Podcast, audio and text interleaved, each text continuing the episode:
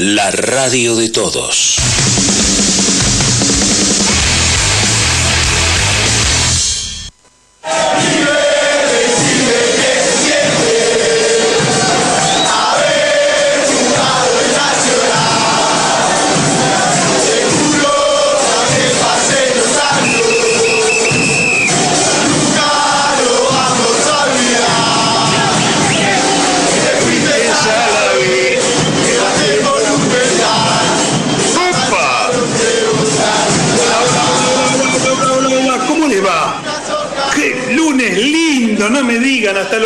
Son lindos cuando gana Boca. Bueno, ayer, ayer ni hablar.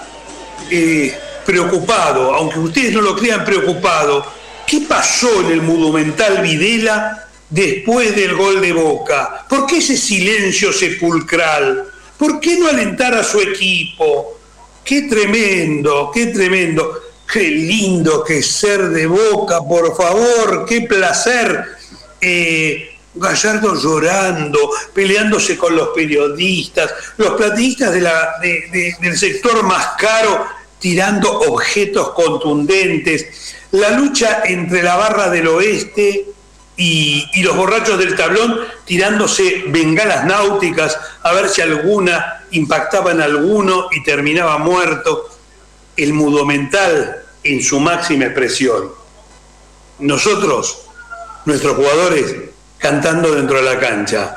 Un minuto de silencio para River que está muerto. El que nunca descendió, una vez más, nos dio una alegría. Hola, Gustavo Moret- Morato, ¿cómo te va? Muy bien, la verdad que me va muy bien, ¿cómo querés que me vaya? Quiero aclarar que anuncié el triunfo contra estudiantes y anuncié el triunfo contra River. Vos no lo querías decir porque podía ser mufa, pero no, esta semana voy a descansar. Yo jamás tomaré esos riesgos. No, yo lo, ya lo tomaba, estaba muy seguro, muy seguro que esta vez se nos daba. Este, ahora digo, ¿cómo es esto de los valores, no? Cuando ganan, este, hay que respetar los valores, River es un equipo modélico, sus afiliados, sus, sus afiliados son modelos también. Cuando pierden, tiran de todo. Y los periodistas prácticamente no dicen absolutamente nada. Y una cosa, tuvieron suerte que esta vez no lo quemaron, ¿no? ¿Te acordás otra vez? No, pues si se enoja lo queman, ya le pasó cuando se fueron a la vez contra Belgrano. Pero además, vos sabés que cuando un equipo hace un gol es por un error del adversario. Un tema que yo puedo profundizar. Hace solo 60 años que veo fútbol, no es mucho tiempo, la verdad estoy aprendiendo recién ahora. Y yo he visto, pero infinidad de goles, donde la perfección del accionar de todo el adversario hizo que hiciéramos un gol. Muchacho, muchacho. Uno puede ser ensobrado, pero también el sobre tiene un límite que es la dignidad. Pero bueno, como si esta fiesta que nos dieron ayer los, jugadores de Boca, que nos dieron las gladiadoras que ganaron 4 a 0 a Villa San Carlos, que nos dieron las chicas con mi ídola personal, Chuco Sar, ganando eh, en vóley, como si todo esto fuera poco, Boca tiene dos cosas, en realidad tiene una que tiene que ver con dos, o con muchas más. Eh, pero esto que parece un trabalenguas es, primero, Boca, por primera vez en su historia, tiene una vicepresidenta mujer. Y como ustedes saben que yo soy un defensor absoluto y total del feminismo, es una de las cosas que más placer me causan de esta comisión directiva. Aunque usted no lo crea, esta es la que más placer me causa. Eh, la segunda es que tuvimos una reunión de representantes el viernes y se, charló sobre un tema que también para mí es fundamental, que es el protocolo de prevención y acción institucional de Boca, que tiene que ver con los casos de discriminación, acoso y violencia por razones de género y u orientación sexual, que me parece que es un avance significativo y que eh, creo que hay que estar dispuesto a, a bancar, a avanzar en su reglamentación y fundamentalmente en su difusión y en el cumplimiento interno, porque a todos, especialmente a los que tenemos un nacimiento machirulo, eh, y fuimos desconstruidos a partir del tiempo entre nuestras esposas y nuestras hijas. Hijas, eh, nos cuesta bastante. ¿eh?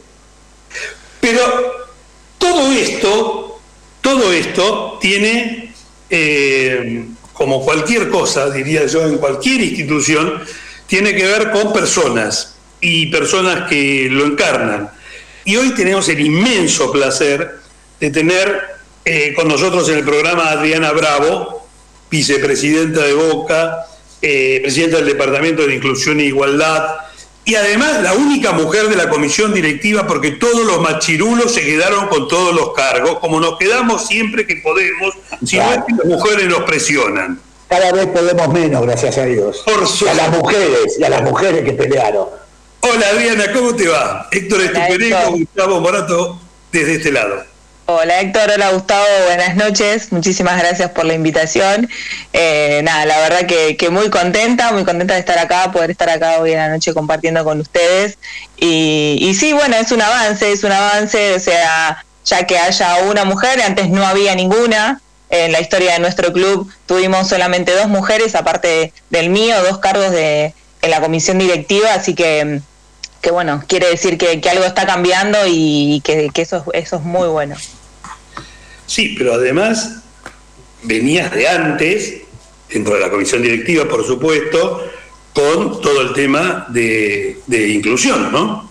Que, es otro tema que nos interesa en realidad porque se, se ha avanzado significativamente. Sí, sí, por suerte el año pasado, en agosto del año pasado, pudimos aprobar el protocolo de actuación eh, en caso de razón de género, identidad de género o orientación sexual, que la verdad que la comisión directiva se pudo aprobar y, se pudo implementar. está, está implementado, se puede implementar ahora, así que que nada, la verdad que contentas por eso, contentas de poder llegar a este paso tan grande, que un club tan grande como Boca pueda, pueda tener un protocolo de acción. A mí personalmente, Adriana, te cuento, me ha tocado tener cargos de, jefe de personal y realmente la posición de poder tener alguien y tener un protocolo que me parece excelente porque tiene que ver no solo con los jugadores, jugadoras, sino tiene que ver también con el personal de la institución. Y me parece un avance extraordinario la posibilidad de que tengan un protocolo de actuación, ¿no?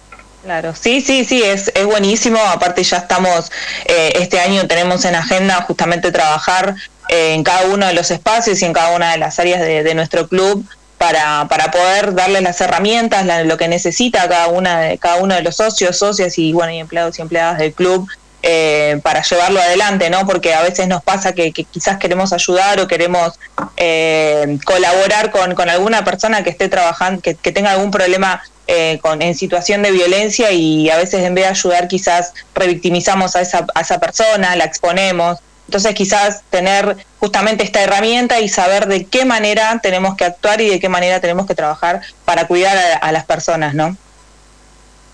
Sí, además me parece que eh, es muy importante una institución como Boca, que además está recuperando día a día su identidad, cosa que me parece fundamental, una gran apertura ah, de, las puertas del club hacia los socios eh, y socias, por supuesto.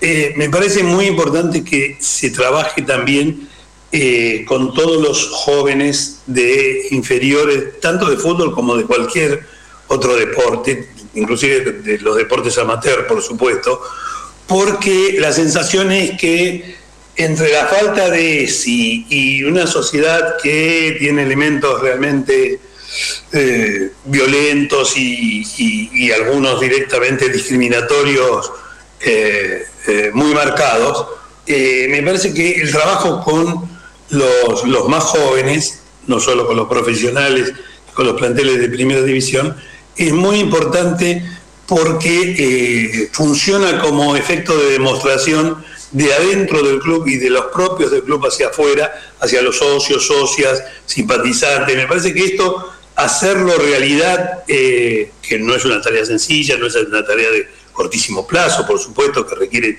esfuerzos y tiempos, me parece que hay que llevarlo absolutamente a todos los rincones del club, ¿no?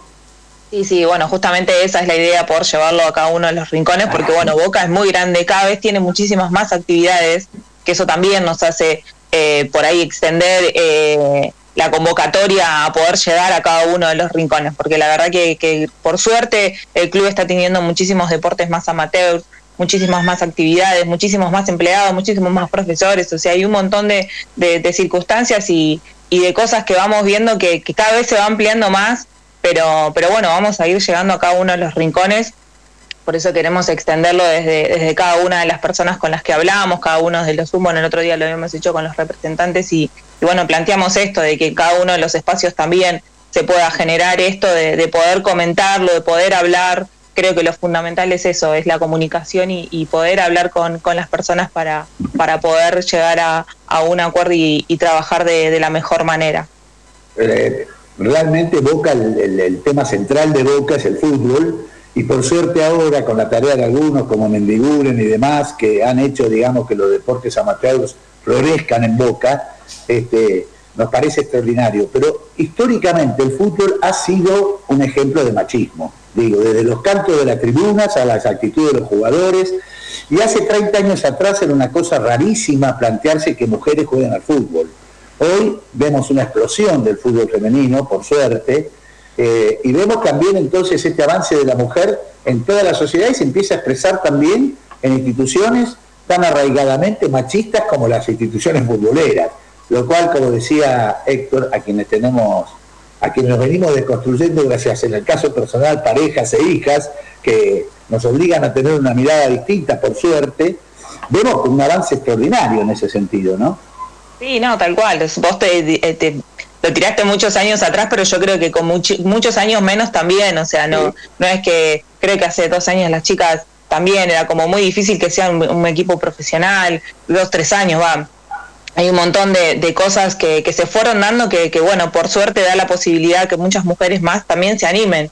Y, y, eso está bueno porque muchas quizás no, no, no jugaban a la pelota por, por miedo a que le dirán o que la traten de, de cachito y todas esas cosas que, que por ahí esas cosas te retraían para no hacer lo que a vos te gustaba y hoy que las chicas también puedan hacer eh, el fútbol, bueno, decimos el fútbol porque es algo, un deporte es el, más machista de todos, pero bueno, es el que, el que más se está deconstruyendo y la verdad que eso, eso es buenísimo. Y con respecto a la deconstrucción, todos nos estamos desconstruyendo. La verdad que, que es algo que, que estamos trabajando tanto los hombres como las mujeres, ¿no? No es que es una cuestión de hombres, porque a veces también cuando me junto con mis compañeros se sienten como atacados eh, y les digo, no, chicos, yo también me estoy construyendo, o sea, de a poco vamos todos eh, deconstruyéndonos, pero, pero eso la verdad que, está bueno de, poder abrir el, el, panorama para que muchas más mujeres se, sigan sumando y, sigan trabajando también en el club. Porque bueno, el otro día también mismo en la reunión, en el evento que habíamos hecho del Día de la Mujer, eh, les comentaba que, que nosotras, socias vitalicias, tenemos un 3% en el padrón y un 43% de socios bebés. es increíble. que quiere decir que, que, estamos cambiando, que está cambiando, que ahora sí somos socias de, desde que nacemos. Y eso la verdad que es buenísimo. Antes era imposible que una, un bebé haga en socia una nena y siga un varón. Eh, era más, al varón sí lo hacemos socia, la nena no, después vemos. 43% de socias bebés. 43, 43. Un extraordinario. Además, ahora que vos dijiste lo de Cachito, una, una ídola de Boca, yo sé que soy viejo, hace solo 61 años que veo a Boca hace un ratito, eh, fue la Raulito. Sí. Sí, sí. ¿No? la Raulito que tenía que. Digo, discriminación mayor que a la Raulito. Tal cual, tal cual, y hasta ella misma. Discriminación. Hasta ella misma se, digamos, se caracterizaba en un varón para poder jugar a la pelota. Era algo, era algo tremendo, era algo tremendo que se tenga que no solamente vestir, sino también se cortaba el pelo, o sea, todas cosas, todas cosas que, que ella hacía para, para parecer un varón y poder hacer lo que le gustaba, porque era lo que quería hacer, era quería hacer lo que le gustaba. Y, bueno, además de por los medios la pude conocer un par de veces en el templo de la bombonera, y realmente la discriminación era muy fuerte porque era una mujer disfrazada de varón. que la bancaban porque era hincha de boca. Absolutísimamente nada que ver con lo que es hoy absolutamente nada. Se la bancaba solo porque era hincha de boca, porque era una mujer disfrazada. O sea, no hay transgénero, no hay nada, es disfrazada, o sea, bien discriminada. Y lo que vos decís, Adriana, que tenga que adoptar pautas de hombre para poder ser aceptada, además, evidentemente. Pero el arroblito es un símbolo que por ahí ha quedado en el tiempo, pero que nosotros deberíamos reivindicar, porque creo que tiene que ver con esto de la identidad.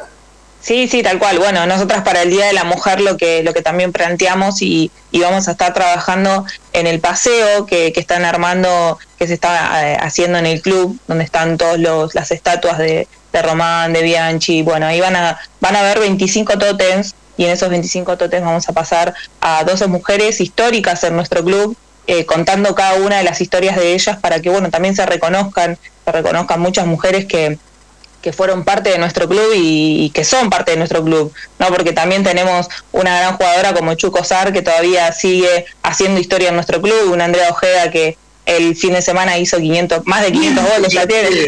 Increíble. Y eso que Andrea nos contó el año pasado, eh, cuando la tuvimos también charlando, entrevistándola en el programa, que algunos de sus goles escritos en una planilla eh, o sea, manuscrita, eh, la humedad fue impiadosa como para hacer un conteo exacto, ¿no? Tal cual, sí, sí, la, el trabajo también de la gente de cultura, buscando todo ese historial, viendo de qué manera eh, poder encontrar todo ese historial, porque en algún lado tiene que estar.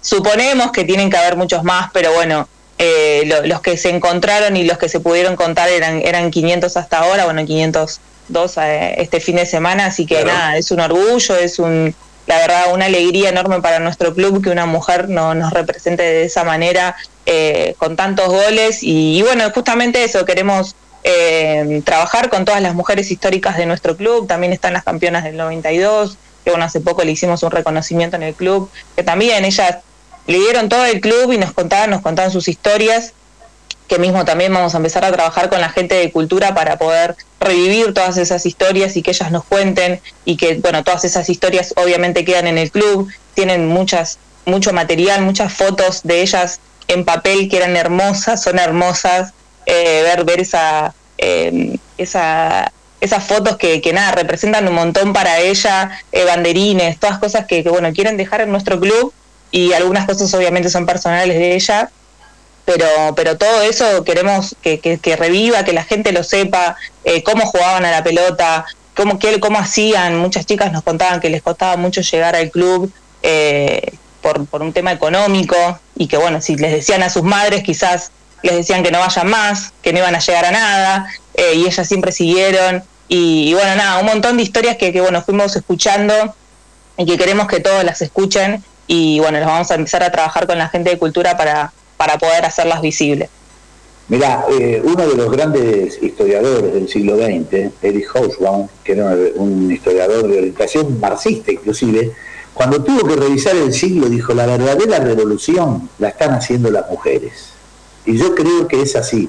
Esa movilización extraordinaria que han hecho y que están haciendo las mujeres ha posibilitado este resurgimiento en la política, en la economía, en los lugares de trabajo, la igualdad, la inclusión, Pelea que no está ganada, pero que obviamente salió a la superficie y que por suerte está entrando en todas las instituciones, ¿no? Y por suerte en una institución tan machilula, vuelvo a insistir, en un eh, espacio tan machilulo como es el fútbol. Boca, por suerte, en esto está haciendo punta, ¿no?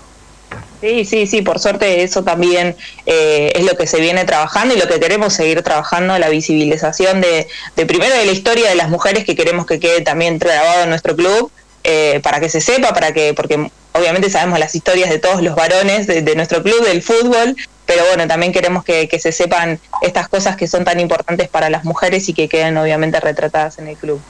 Bueno. Me acuerdo, por ejemplo, de esa gran jugadora y director, directora técnica abandonada por la banda que gobernó a Boca hace algunos años, como fue Lucich, ¿no? Por ejemplo. Sí, sí, sí, sí. O sea, yo creo que esto sí incluye mujeres, hombres, todo, es recuperar la identidad Ceneice. Creo que es muy importante y creo que es lo que mm, marcó siempre, se abandonó durante un tiempo y por suerte se recuperó en los últimos dos años, que es eh, consolidar, fortificar, tener historia. Ser de boca no es cualquier cosa. Ser de boca, eh, por eso de boca desde la cuna, por eso pasa de, de, abuelos, padres, hijos, etcétera.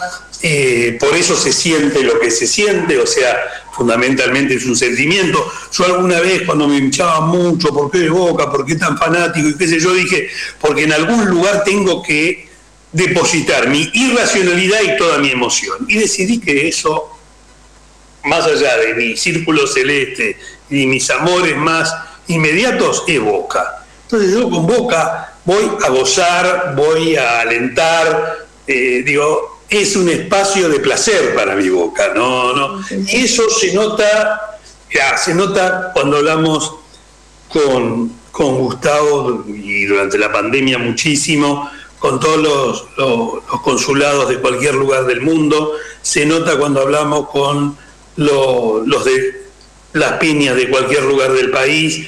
Digo, la identidad existe. Digo, puede uno eh, manifestarla, puede uno incrementarla, puede uno recordarla, pero la identidad existe, es impresionante. Nosotros tenemos muchos años de hacer este programa, que bueno, tuvimos la oportunidad pandemia mediante y Zoom mediante y Meet y,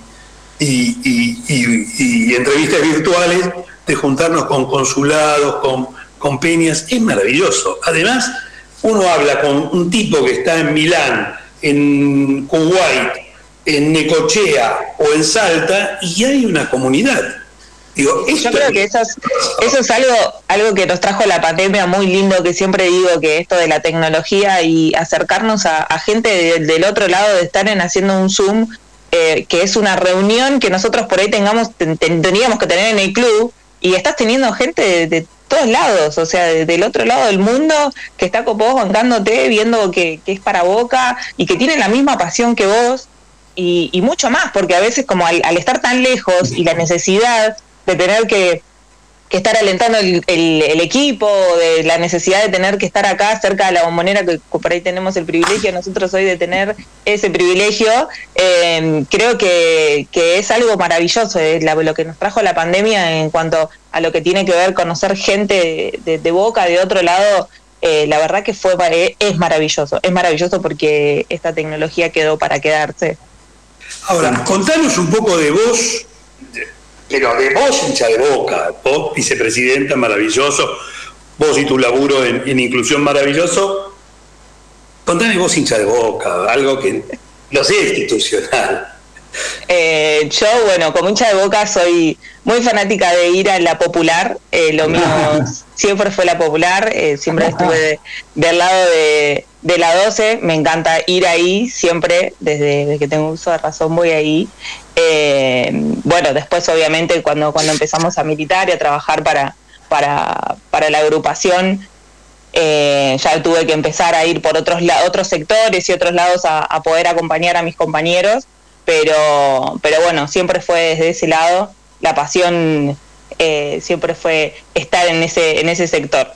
¿Cómo te hiciste hincha de boca? Hincha de boca me hice ya tipo 15, 14, 15 años eh, porque la verdad que de chica, como siempre fue, eh, las nenas hacían cosas de nenas, los varones cosas de varones. Bueno, lo mío siempre fue patín de chica y volei.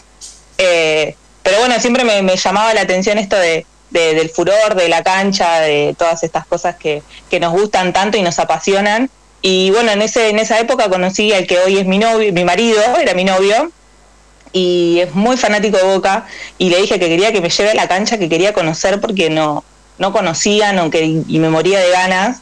Y bueno, nos escapamos un día, nos fuimos, porque mi papá no me dejaba, obviamente, eh, porque era chica. Y, bueno, nada, el amor nació ahí, empecé a, ir, bueno, durante todo ese tiempo obviamente no, no seguí yendo muy seguido, pero después ya más de grande empecé a, a manejarme sola y íbamos siempre a la cancha. Qué lindo, qué linda historia, el amor de pareja y el amor a, el amor a los colores, el amor a Boca. Sí, sí, sí. Sí, sí, aparte es, todo, es preguntarte, hola, ¿cómo estás? ¿De qué cuadro sos? Eh, eso es así, o sea, y ya es en la familia, o sea, no no es que preguntamos, hola, ¿cómo estás? que No, hola, ¿cómo estás? ¿De qué cuadro sos? O miramos a ver si tenés algún escudito o algo que te que de referencia a ver de, dónde venís, eh, pero no, bien, bien.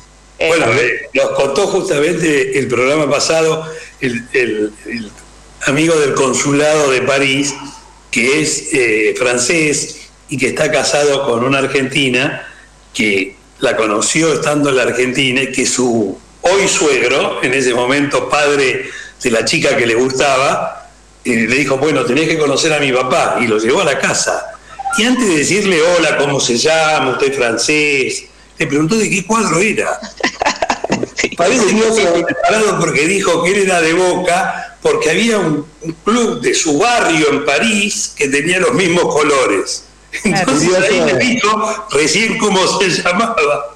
Curioso ayer Rossi, eh, que en el reportaje que le hacen dice que se lo dedica al triunfo a su familia fundamentalmente, que siempre le apoyaron, a mi mujer y a mi suegro, que a lo mejor no está tan contento, dijo, ¿no? O sea, quedó claro que el suegro... Quedó claro que, que, el suegro era de River, ¿no? Sí, Igual le mando un saludo, dijo, ¿no? sí, bueno, o sea que el fútbol tiene eh, eh, presencia, digamos, social muy importante, ¿no? Claro, sí, sí, sí, sí, sí, Pero es hermoso, es hermoso, es hermoso. La verdad que, es maravilloso eh, vivir lo que vivimos ayer, porque más allá de la rivalidad entre todos los clásicos, porque la verdad que fue un fin de semana a full, eh, con, todos los clásicos y creo que todos lo vivimos de, una manera maravillosa y, nos encanta, nos encanta, nos apasiona. Y, eso es, lo lindo del fútbol, ¿no? El folclore del fútbol, el vivirlo, el disfrutarlo, el apasionarnos eh, el, por ahí venir mal si, si pierde y hoy estar feliz si gana. Eh, levantarte de una manera maravillosa para pensando en toda la semana, exacto, pensando toda la semana y eso es lo que lo que nos, nos, nos gratifica a todos como, como hinchas de boca. Totalmente, además el gaste que te pegan si sí. Yo soy fanático de gastar, quiero aclarar. Me, gustó, me gustó un meme que había que decía no, atiéndame que no soy del censo, soy del censo. yo, además uso el espacio de agresión de Twitter de manera absoluta y totalmente eh, militante y agresiva. Debo reconocer que agresiva, no en vano lo que me dicen a mí no es bonito precisamente, ¿no? Sí, sí, eh, pero, digamos, es un intercambio que para mí además termina ahí, yo no me Sí, sí, eso también, es el respeto, ese gastarnos, pero con respeto y saber hasta qué límite. Pero yo no me pelearía a las piñas con nadie. Además, a esta edad ya cobro, así que mirá si me voy a agarrar. Tenía tonto. Adriana, te agradecemos muchísimo que hayas estado con nosotros. Para nosotros es un valor enorme. Nosotros hemos defendido acá el tema del fútbol femenino, del vóley femenino. Siempre hemos planteado el tema de la inclusión, así que para nosotros es un orgullo tener una vicepresidenta del Club de Boca y una alegría que hayas compartido este momento con nosotros. Así que te lo queremos agradecer profundamente.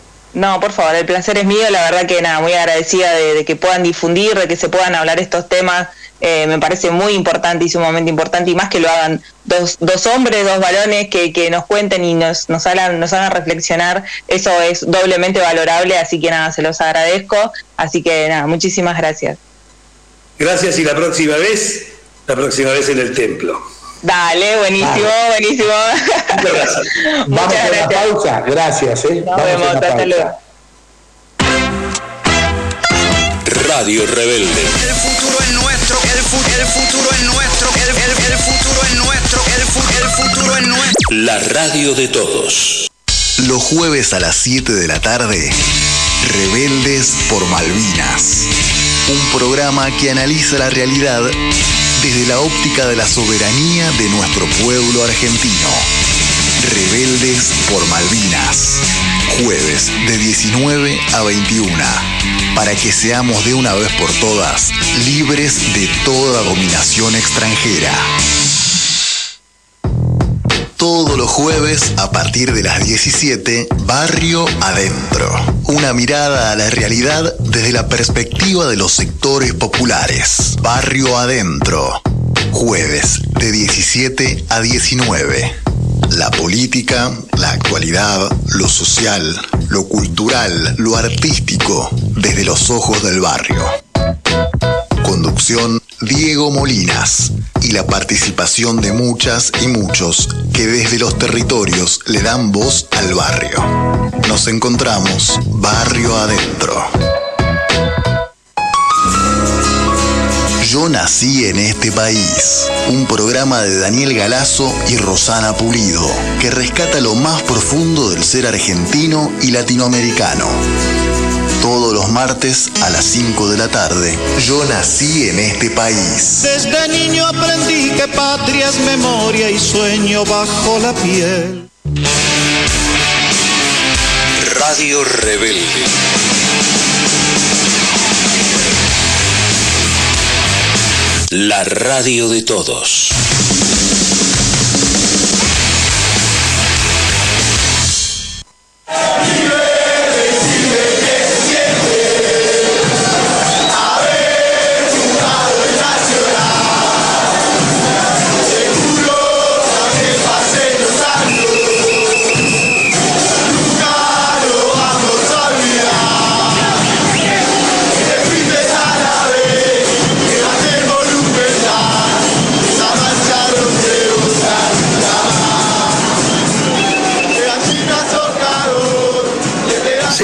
En De Boca desde la cuna, el programa de la agrupación Azul y Oro del Club Atlético Boca Juniors.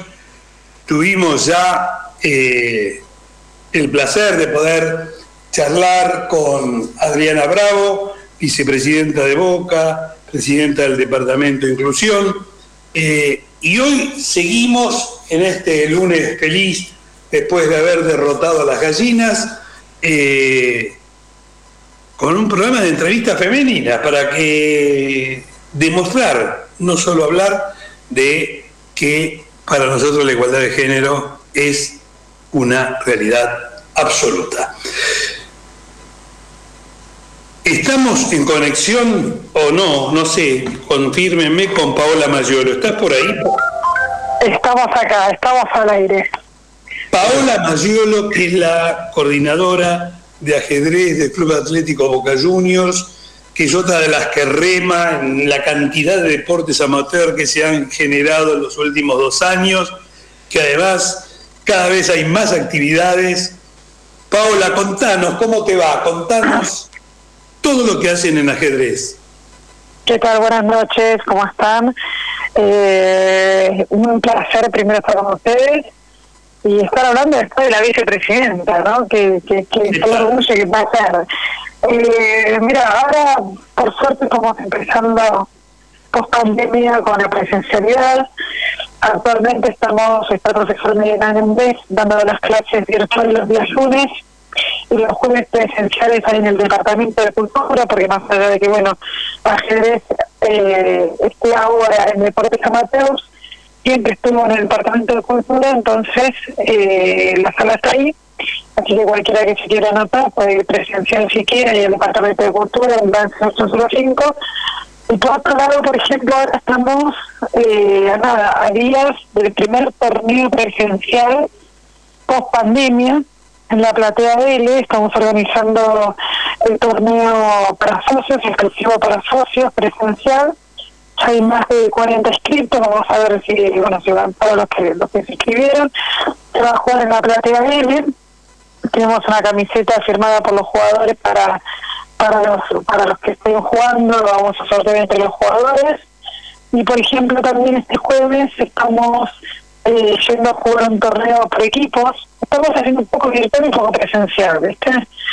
Eh, los miércoles jugamos la Liga Argentina, eso da posibilidad a la gente que está en alguna otra provincia, que no está en Buenos Aires, que no está en Capital y no puede jugar los torneos presenciales, puede representar a Boca desde cualquier parte del país y del mundo. Eh, jugamos todos los miércoles la Liga Argentina. Ahí tenemos un equipo de Boca Juniors oficial. La página Liches es una, es una plataforma online que se juega. Y después tenemos, bueno, como bien te decía, los jugamos algunos torneos presenciales algunos de los chicos juegan torneos individuales como para mejorar su nivel y solemos hacer eh, matches. Estamos preparando un match para el 7 de abril con un juego que se llama Suxon. Eh, y este jueves, por ejemplo, jugamos un torneo por equipos, armamos tres equipos, así que todos los que se quieran sumar a la actividad, todos los socios y socias de la institución que se quieran sumar a las actividades que hacemos, obviamente son bienvenidos. Te hago una pregunta, Gustavo Morato te habla. Te hago una pregunta. Eh, el, el, el torneo de socios es un torneo libre. Es un torneo abierto, si es libre, todas las categorías en un... Exactamente, puedes jugar con un, con un jugador más fuerte que vos o con un jugador más eh, principiante o que juegue menos que vos. Son siete partidas. El, el torneo Bueno, se cortó. que vienen pueden, pueden entrar por Brasa 805 los socios o bien tienen la entrada eh, para entrar el auto por Espora que es gratuito desde ya para los socios, la entrada por pasaje Cora. El torneo, la idea es que empiece a las 15 horas y son 7 partidas. Vos ese mismo domingo vas a jugar 7 partidas. Empezás una, son a 7 minutos cada, con 3 segundos. ¿Eso qué quiere decir? Que vos tenés el reloj, tu rival, o sea, vos tenés 7 minutos, tu contrincante tiene 7 minutos, y cada vez que vos apretás el reloj, o sea, jugás, por ejemplo, muevo el caballo, aprieto el reloj, cada vez que aprieto el reloj me dan 3 segundos. ¿Sí? O sea, el, el- se juega con reloj como para poner un tiempo límite. Se calcula que más o menos entre 15 y 20 minutos demoraría cada partida y son 7. Vos vas a jugar aunque pierdes, perder la primera, no importa, perder la segunda, la tercera, no importa. 7 vas a jugar sí o sí y la idea es que termine antes de las 7 de la tarde. Y si Dios quiere, bueno, vamos a, a sortear, iniciarlo como dije recién, la camiseta firmada por los jugadores, algún que otro barbijo con el número 71 también, y veremos si, si consigo algo más para de merchandising como para para sortear entre los socios. Pero bueno, es un torneo que empieza y termina en el día y se hace, que eso es lo lindo, en la platea L. O sea que vas a estar jugando el torneo eh, mirando el patio de casa, se podría decir. Espero que no llueva, creo que no. Creo que va a estar lindo ese día. Así que vamos a disfrutar, lo viene gente de, de muchos lugares para jugar. Muy interesante. Tengo hasta voz, perdón por la voz, pero es el gol que el gol que grité ayer, que digo, me mató. Yo menos mal que metimos uno solo, porque me, me, me quedé, me quedé sin voz. Me quedé sin voz. Yo Dios, también terminé afónico, pero la he recuperado. No, tremendo. pero tremendo. Encima fui a dar clases, tenía que dar clases y no podía hablar. Me daba vergüenza porque no podía hablar. Me daba vergüenza decir que era solamente por así. Ah, que te dé orgullo, que te dé orgullo, no importa. Pero una alegría, imagínate que yo estaba, primero obviamente siempre que quiero que ganemos, pero, pero aparte siempre está bueno cuando organiza un torneo, el clima esté bueno también, ¿viste? O sea, porque siempre eh, el resultado, ¿viste? Lleva la cara, he ido muchas veces al club con cara, ¿viste? De qué Sí, pasará claro. hoy después de un, un, un partido que hayamos perdido o un clásico o algo importante. Así que para mí tiene un doble, una doble felicidad, ¿no? Porque a punto de, de hacer el torneo, bueno, uno va ya con una sonrisa, ¿no? Yo iba caminando hoy por, por Branson ya con una sonrisa y obviamente vestida toda entera de boca. Escuchame, Paola, ¿vos das clase en Boca además? ¿O das la- clase de ajedrez o de otras cosas?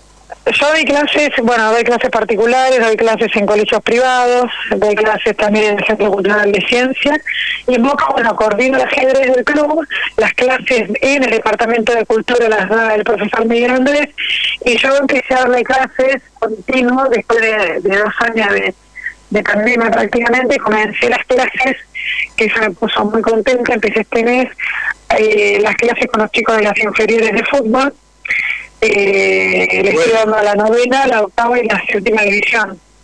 A mí me parece que el ajedrez es una disciplina muy formativa, una disciplina, se daba ajedrez en los colegios primarios, no sé si ahora se sigue dando, quizá quedó opacada los grandes matches, recordemos en la Argentina jugó Spassky en el Teatro San, eh, jugó Fischer en el Teatro San Martín, con gente afuera, con tableros gigantes, yo recuerdo porque soy viejo, este, y esos matches de ajedrez que ahora se han caído, me parece, por el tema de las máquinas, supongo, ¿no? El último que creo que perdió con una máquina fue Kasparov, si no me equivoco. Sí, Kasparov perdió contra Deep Blue.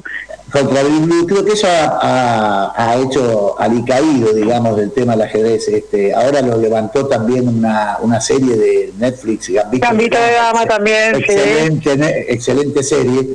Lo que nos parece que el ajedrez es extraordinariamente formativo, es un juego realmente formativo. Me encanta que estés diciendo que los chicos de la séptima, octava y novena estén, estén con el tema del ajedrez, porque nos parece que es un juego que disciplina mentalmente al que lo juega, ¿no? Lo ordena. Lo obliga sumar le va a sumar.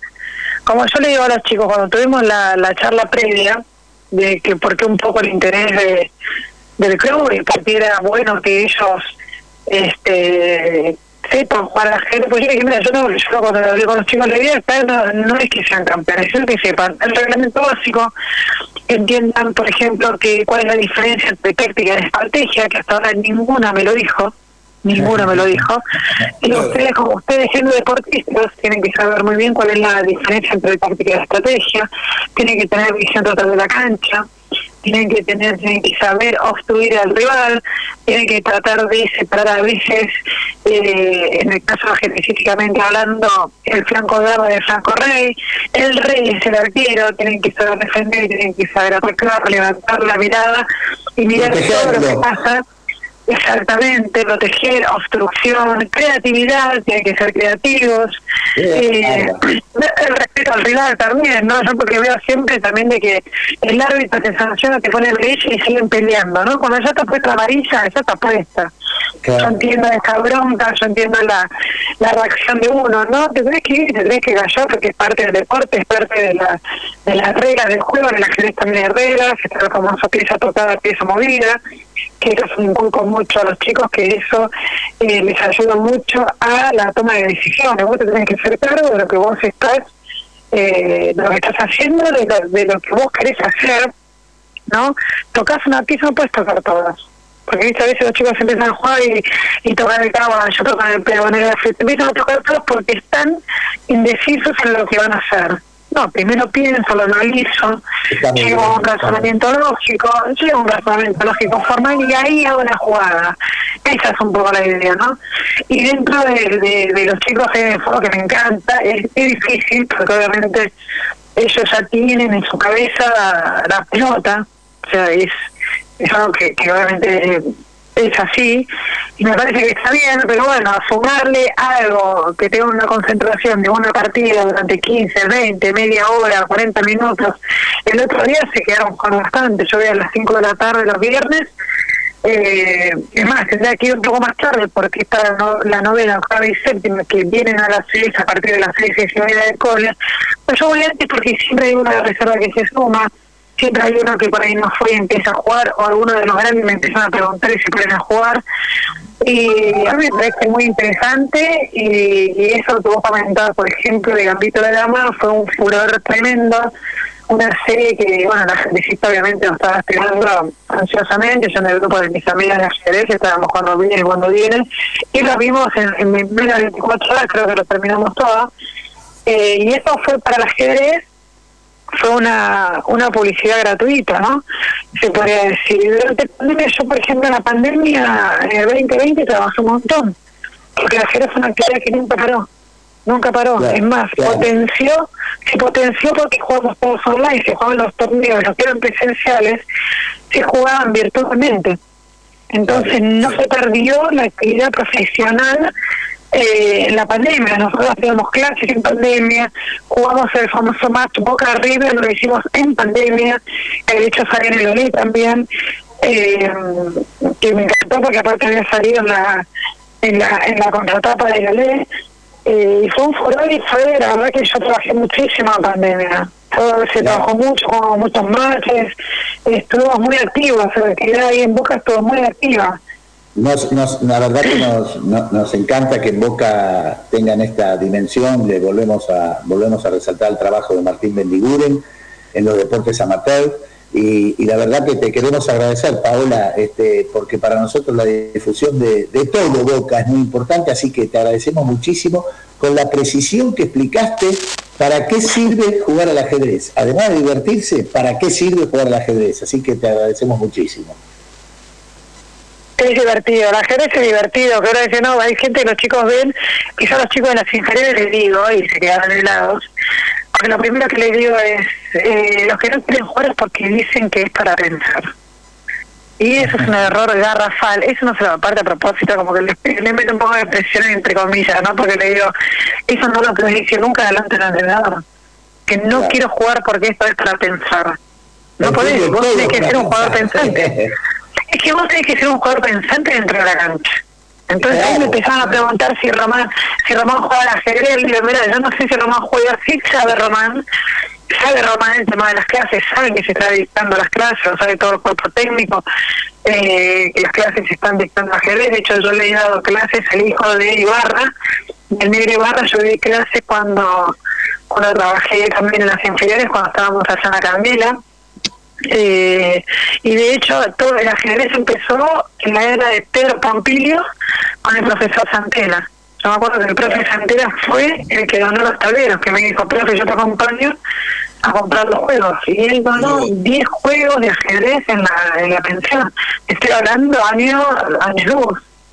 Sí, bueno, por eso. Nos parece realmente muy interesante, eh, muy preciso, te vuelvo a repetir como lo has definido vos, y te queremos agradecer muchísimo la participación en el programa, Paola. No, gracias a ustedes. Boca, como digo siempre, somos todos. Boca es uno solo, no es solamente fútbol. Ustedes son que están acá eh, promociona- promocionando en este en este momento lo que se hace desde el club eh, y hablar del club. Todos somos uno. Yo les agradezco el espacio para que la gente conozca el derecho obviamente eh, los que se quieran sumar a las actividades me escriben en arroba en Instagram si quieren o me escriben en premagiolo arroba y se suben el domingo. Estaría buenísimo que el que quiera venir a jugar el torneo es gratuito, se sortea una remera, merchandising, te llevas el mate, pasas una tarde linda, el que no conoce hasta el estadio para aprovechar, conocer, conocerlo jugando una partida de ajedrez ahí. Así que bueno, desde ya, muchas gracias por el tiempo de ustedes y por darme la posibilidad de, de difundir este hermoso juego ciencia que es el ajedrez. Un abrazo. Un abrazo. Abrazo, gracias, muchas gracias. Bueno, Héctor, hoy estamos, hoy estamos con las mujeres, hoy estamos con... ¿Y qué pasó ayer? A ver, que me digan. Pero hablemos de ayer, ayer, por favor, no lo echaron a batalla. No, eh, no tuvimos que buscar nuevo técnico, porque viste que los programas deportivos se encargaban de decir antes del partido de estudiantes, hasta vimos encuestas. Está Ahora hubo dos cosas mal. graves ayer, ¿eh? Espera, está No le dieron está- un penal a River y no echaron uno de boca, ¿eh? Ojo Eso- con eso. eso- eso hay que volver a- Gallardo se enoja. Sí, Gallardo dijo cómo puede ser, y el penal, dijo, y el penal que nos tenían que dar, ¿qué Claro, pasó? Gallanto se enoja. En cualquier momento digo- se rajuña. Si no, ¿Vos preguntarle a Bondancieri. Viste que los, los programas deportivos eh, ha- hacían encuestas si estaba bien o mal que Boca, eh, si estaba bien o mal que la dirigencia de Boca hubiera echado al va, eh, hubiera echado al técnico, hubiera echado, decían, ¿está bien o está mal? ¿Está bien o está mal? Antes del partido con estudiantes. Ahora ya, este, con el partido con estudiantes parece que Boca tomó un nuevo cariz, ayer parece que es un punto de inflexión. Yo creo y sigo pensando que el partido de ayer fue un gran partido. ¿Y qué pasó? que- A ver. Para Villa, Villa que no llega, tiene que ganar Villa, tiene que ganar. Ganó Villa, ahí está para pa, pa, pa,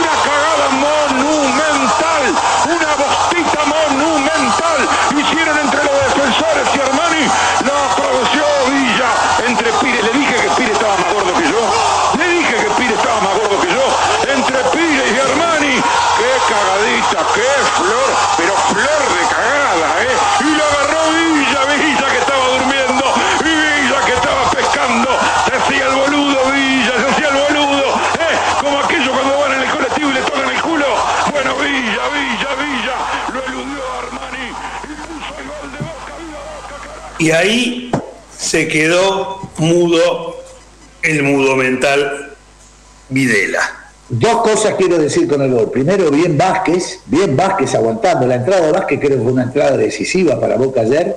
Y segundo, es verdad, la macana se la manda eh, el defensor con el arquero, con Armani, pero Villa define muy bien, saca la pelota hacia afuera muy bien, como pasa el arquero y toca para adentro. Realmente Muy bien. toca para adentro. Y a partir de ahí Boca fue otro equipo, ¿no? Ahora, hay una cosa que hoy leí, parece que le han mandado un comunicado a Armani diciéndole que los arqueros pueden salir del área chica. Sí. Así que Armani no estaba enterado, eh, casi se come el segundo que le quedó para la derecha a el rebote sí, a, sí. a, a Oscar Romero en el segundo tiempo. Que sacó el defensor que había hecho la macana. Boca tuvo la misma intensidad que con estudiantes. Nosotros varias veces habíamos dicho que se puede ganar, perder o empatar en el fútbol, obviamente, pero lo que no se puede regalar es la actitud. Lo que no se puede regalar es la intensidad. Lo que no se puede regalar son las ganas. Eso tiene que tener cualquiera que vista la camiseta de Boca. En realidad cualquiera que haga cualquier deporte, cualquier actividad en la vida. Pero en este caso hablamos de Boca. Creo que tanto como estudiantes como contra las gallinas, eh, la actitud fue otra. En el primer tiempo intentamos hacer una cosa que a River le va mal en general, pero a nosotros nos fue peor, que es pasar la línea del medio mediante pelotas largas. El equipo quedó totalmente largo, larguísimo, dos veces hacia el banco eh, Benedetto, que no estaba al 100%. No estaba bien Benedetto, no estaba bien Benedetto también, ¿no? No, eh, eso de que a veces los jugadores quieren jugar, pero eh, no están 10 puntos físicamente. Eh, después decían que, dijeron que tenían fiebre. Eh, Benedetto le marcó dos veces a Bataglia, largo no, largo no, pare. Sí, toque, es muy difícil enganchar esos pelotazos. Es, inclusive los pelotazos para Villa, tirados muy sobre la línea, realmente ahí no anduvo. River, que es un equipo ofensivo, que vamos todos adelante, bla, bla, bla, bla, bla, bla, como dice Gallanto, eh, le puso a Paul Fernández, después de ver su excelente actuación contra Estudiantes de La Plata y el manejo de la pelota y del equipo que desde la posición de, de centro medio realizó, le puso a Barco para que le marcara la salida de un lado y del otro lado a Julián Álvarez, porque todos somos ofensivos y coso, mucho coso. Si sacamos la parte de coso, nos defendemos con dos delanteros marcando al cinco rival.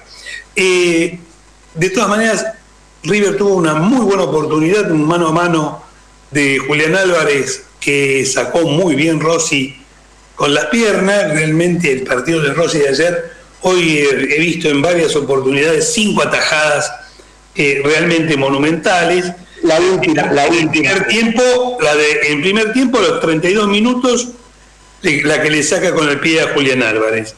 En el segundo tiempo, a los 10 minutos, saca abajo a la derecha un cabezazo de Zambrano. Un cabezazo de Zambrano que Sí, entraba sí. abajo junto al palo derecho. Sí. A los 12 minutos, eh, un mano a mano a Julián Álvarez. También se lo saca. A los 23 minutos, el tiro libre de Quintero. el gordo Quintero. Sí. Y a los 40, el delirio universal es el cabezazo bombeado de Palavecino, en el cual lo he visto más de media docena de veces. Eh, No evidentemente, llega, no lo veas de nuevo porque no llega. excepcional, porque está adelantado cuando ve que la pelota viene bombeada hacia Palavecino, da tres pasos hacia atrás y ahí se arroja. Si no da esos tres pasos hacia atrás, no llega porque la distancia al travesaño es muy, muy grande. Te doy un consejo, te doy consejo. Consagratorio lo de Rossi de ayer. Héctor, te doy un consejo, no lo veas de nuevo, porque no sé si llega, ¿eh? Mm. Declaró él que llegaba, dijo, declaré, llegué con las uñas, declaró. Bueno, ¿No? sí, se nota claramente que la, de, la desvía con la punta de los dedos, sí. Sí, sí. Se nota claramente. que, lo que me Eh, parece es un error táctico de Gallardo importante, que no se le puede decir esto, que yo digo que Dios me perdone y que me perdonen todos, el haber sacado a Barco fue un error táctico serio de Gallardo, porque nadie lo tomó después y Paul pudo re- rearmar el juego. El segundo tiempo de Paul fue excelente. Por eso, porque no Sí. tenía, eh, fue un error táctico de Gallardo. No, no, no, Gallanto nunca se equivoca, lo sumo No, Rascuña, como diría el patio Abondancieri. Tuvo bien Zambrano, inclusive saliendo a marcar lejos, cosa que no es fácil. eh, se equivocó un par de veces, nada más una, bueno, el cabezazo fue un error serio, porque si no, si no vuela Rossi y se la clava abajo junto al palo. Sí. Eh, estuvo bien Rojo, estuvo bien Fabra, eh, un par de pases con- con alta precisión de Fabra, si bien no se dedicó a, a avanzar como en otros partidos. Eh, Advíncula estaba un poco acelerado.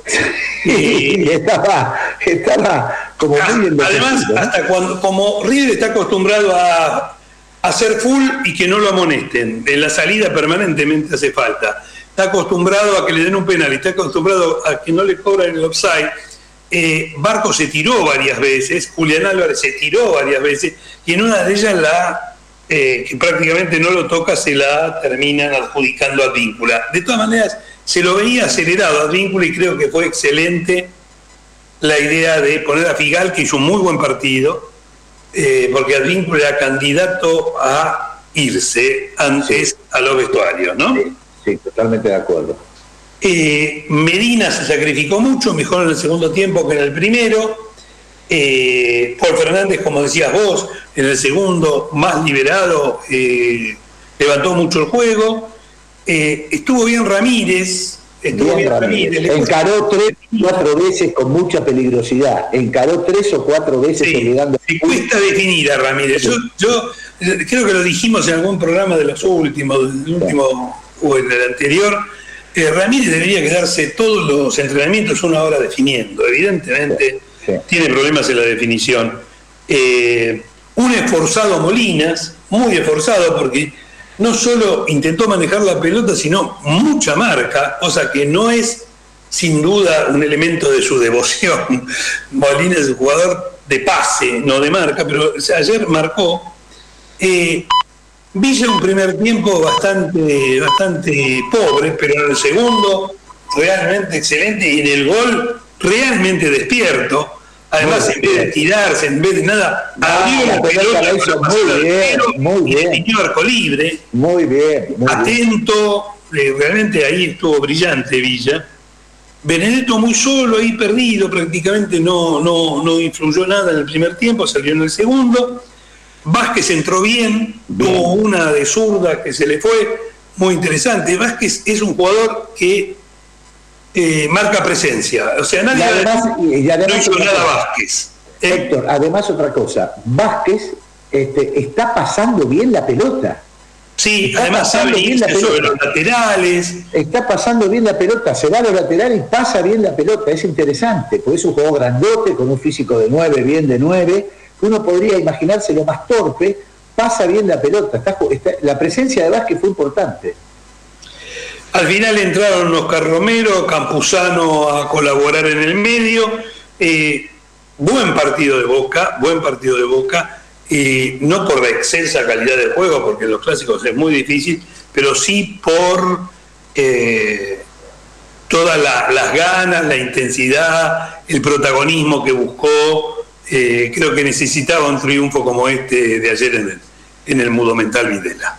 Me encanta, me encanta esa formación, me encanta Paul Fernández de 5, me encanta los chicos jugando a Aarón Molina, me gusta, me gusta, me gusta, me gusta este equipo. Me parece que de- eh, ayer se ganó el partido, se lo ganó bien el partido, merecido, justificado. Y lo que me parece que Boca empieza a armar ahora sí, mirando la Copa Libertadores, un equipo que puede llegar a ser muy interesante. Acá hasta Me parece. llegado, estimado, sí. Con de triunfo y seguramente el lunes que viene que no jugará Boca ni nadie de la liga porque juega la selección sus dos últimos partidos ya clasificada para, para el Mundial, el martes cierra contra Venezuela en el Templo de la Bombonera. Hablaremos de la selección, hablaremos, hablaremos de Boca. Sí, señor. Sí, señor. Seguiremos hablando de la selección y de Boca. Así que De Boca desde la cuna, el programa de la agrupación Azul y Oro del Club Atlético Boca Juniors. Chau. Gracias.